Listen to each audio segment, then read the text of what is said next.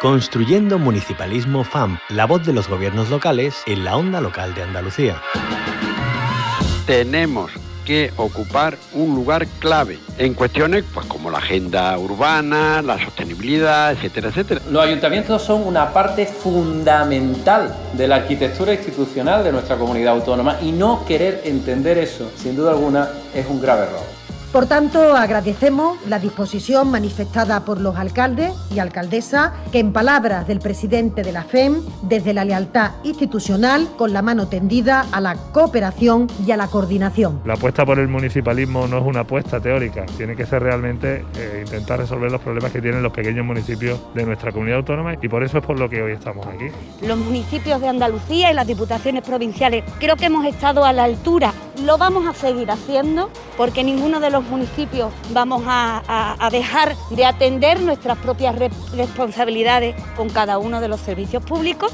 De entre todos poner los recursos sobre la mesa para atender con la mejor eficacia y con la mejor efectividad a los ciudadanos los servicios básicos esenciales, que siempre se discute entre estados, se discute entre comunidades autónomas y nunca se acuerda nadie de nosotros y nuestras necesidades son las mismas o más que las otras administraciones públicas. Queremos sumar a otros actores, que, podamos tener como aliados a, la prensa, como aliados también a quienes hacéis posible la voz y la palabra a través de, de todos los canales. Los medios de comunicación son unos actores clave si vas acompañado del mundo local, no te vas a equivocar, porque la política local es la política de la cercanía, la política que detecta perfectamente los problemas de sus conciudadanos.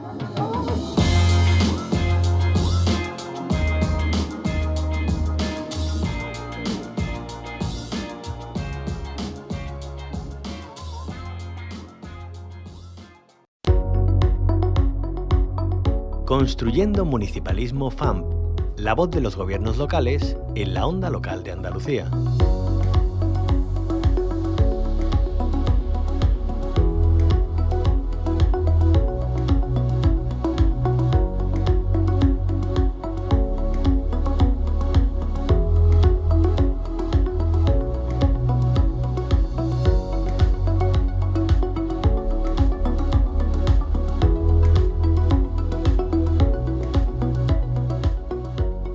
Abrimos de nuevo una ventana al municipalismo y lo hacemos con la mirada puesta en uno de los segmentos de la población más vulnerable, aunque son pilar de nuestras vidas, especialmente de la vida en el medio rural.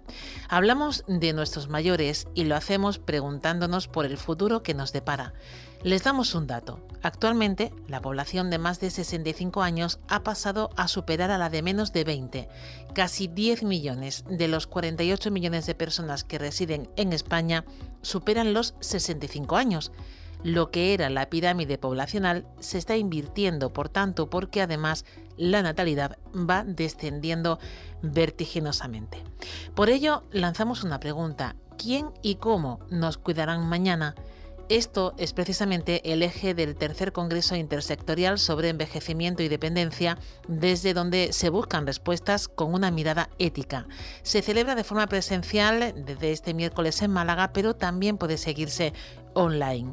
La Federación Andaluza de Municipios y Provincias, la FAM, es una de las entidades coorganizadoras a través del Plan de Formación Continua 2023. Allí van a dar a conocer de primera mano lo que están haciendo nuestros ayuntamientos, especialmente los que participan en el Laboratorio de Innovación FAM por la Economía del Cuidado. Nos adelantamos a este congreso con la Secretaria General de la FAM, Teresa Muela. Bienvenida a la onda local de Andalucía. Bien hallada, buenos días. Bueno, ¿por qué la FAN se plantea cooperar en un evento de estas eh, características, Teresa? Bueno, eh, realmente con todo lo malo que nos ha traído la, COVID, eh, hemos sido en este caso optimistas y recuperado algo bueno y es la posibilidad de, tener esas gafas que permiten ver a, nuestros mayores de una manera diferente.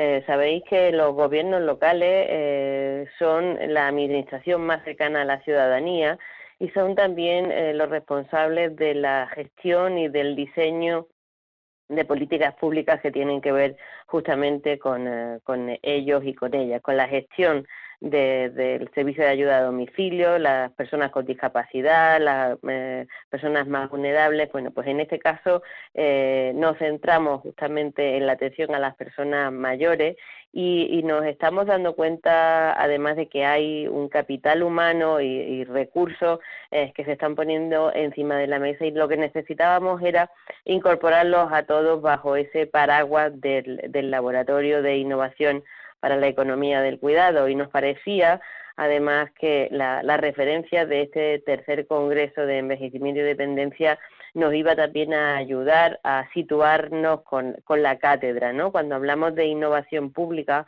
o de innovación social, tenemos que hablar de los cuatro pilares, eh, la administración, la ciudadanía, el tejido emprendedor y, y la cátedra, la universidad. Y en este caso, todos esos pilares se unen eh, pues para afrontarlo con, eh, dos sesiones eh, de, plenario en donde las personas que van a acudir tanto presencial como de forma online pues van a poder ver ese, esa visión, ese análisis que se hace de, cómo debemos atender a nuestros mayores, cómo debemos dar oportunidad a que ellos y ellas decidan cómo quieren eh, ser, eh, en este caso, cuidados, ¿no? Y luego también eh, la magnífica oportunidad que supone y se ha puesto de manifiesto a través del plan de recuperación y resiliencia como un pilar fundamental todo lo que significa la economía del cuidado, es decir, la posibilidad también de regenerar nuestro tejido emprendedor y,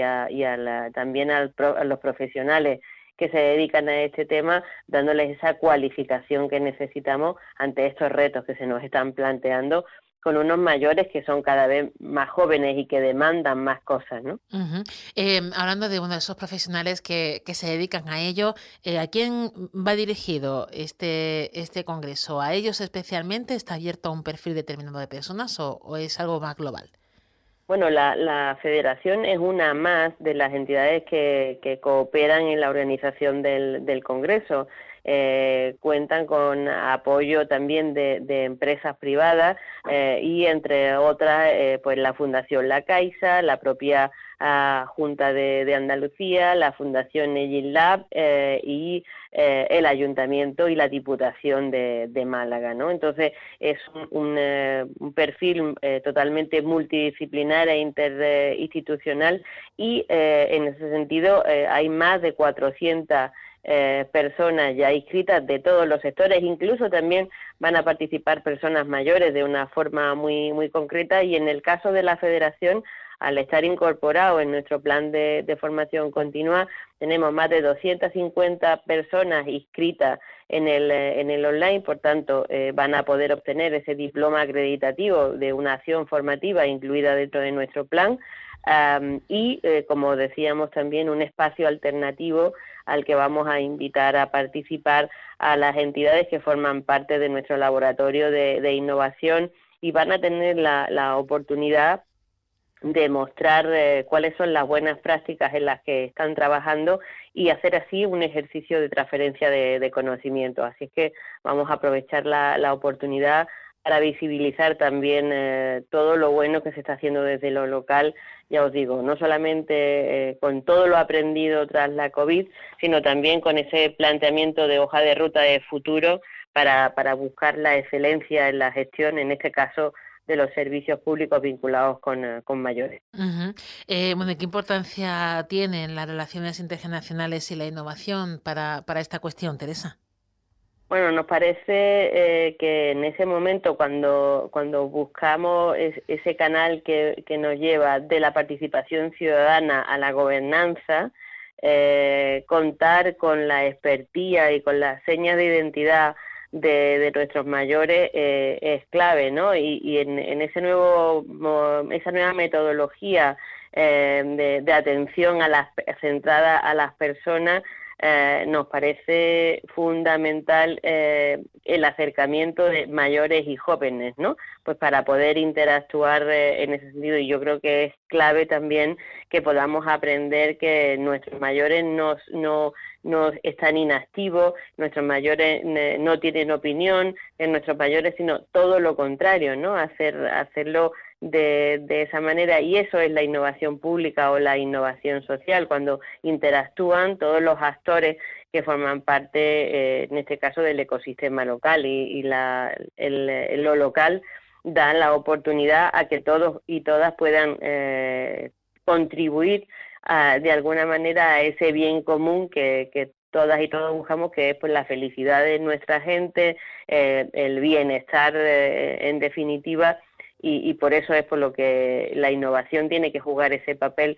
Y, yo creo que en este caso el, el, profesor Mariano Sánchez, que es el decano de la Facultad de Ciencias Políticas y Sociología de la Universidad de Granada, que nos va a dar también esa, ese toque de atención al inicio, por ejemplo, del, del espacio de buenas prácticas, va a, a, jugar a nuestro favor, pues para eso, para construir también espacios compartidos de codiseño eh, de, de, esos nuevos modelos y de esas nuevas formas de interactuar desde la administración local con las personas mayores. Bueno, un trabajo que se hace desde los ayuntamientos que se están formando. Decimos que la FAM participa a través de ese plan de formación continua 2023, especialmente los que están en el laboratorio de innovación FAM por la economía del cuidado. Que, ¿Qué importancia está teniendo para eh, los municipios eh, este, esta formación para bueno, mejorar y, y pensar cómo sembrar las bases y poner los cimientos de un cuidado con mirada ética, que en definitiva es de lo que se trata? Bueno, la, la, la capacitación es eh, siempre un valor añadido que, se le, que se nos presupone, ¿no? Cuando eh, diseñamos esa, eh, esa hoja de ruta en nuestra formación eh, personal. Pero en este caso, y teniendo en cuenta además la sensibilidad y el buen hacer de los equipos profesionales que están en la, en la administración local, eh, eh, mostrarles ese camino eh, para, para trabajar con, con, los mayores de una manera diferente al tiempo que se están formando, no solamente va a contribuir a mejorar su currículum vitae, sino que también todo eso que van a aprender y que van a poder compartir y esa transferencia de conocimiento va a ser un valor añadido para las propias entidades para las que están eh, trabajando, ¿no? Y en ese caso, pues nos beneficiamos todos. Todos ganamos. Totalmente. Bueno, pues eh, muchísimas gracias, Teresa Muela, secretaria general de la FAM, eh, por eh, adelantarnos los contenidos, los objetivos y la importancia de ese congreso que comienza en unos días y que podemos seguir también de forma online y, además presencial en, en Málaga. Muchísimas gracias, como siempre, por atendernos y que vaya bien. Gracias a vosotros por estar ahí. Construyendo un municipalismo un espacio de la onda local de Andalucía con la colaboración de la Federación Andaluza de Municipios y Provincias.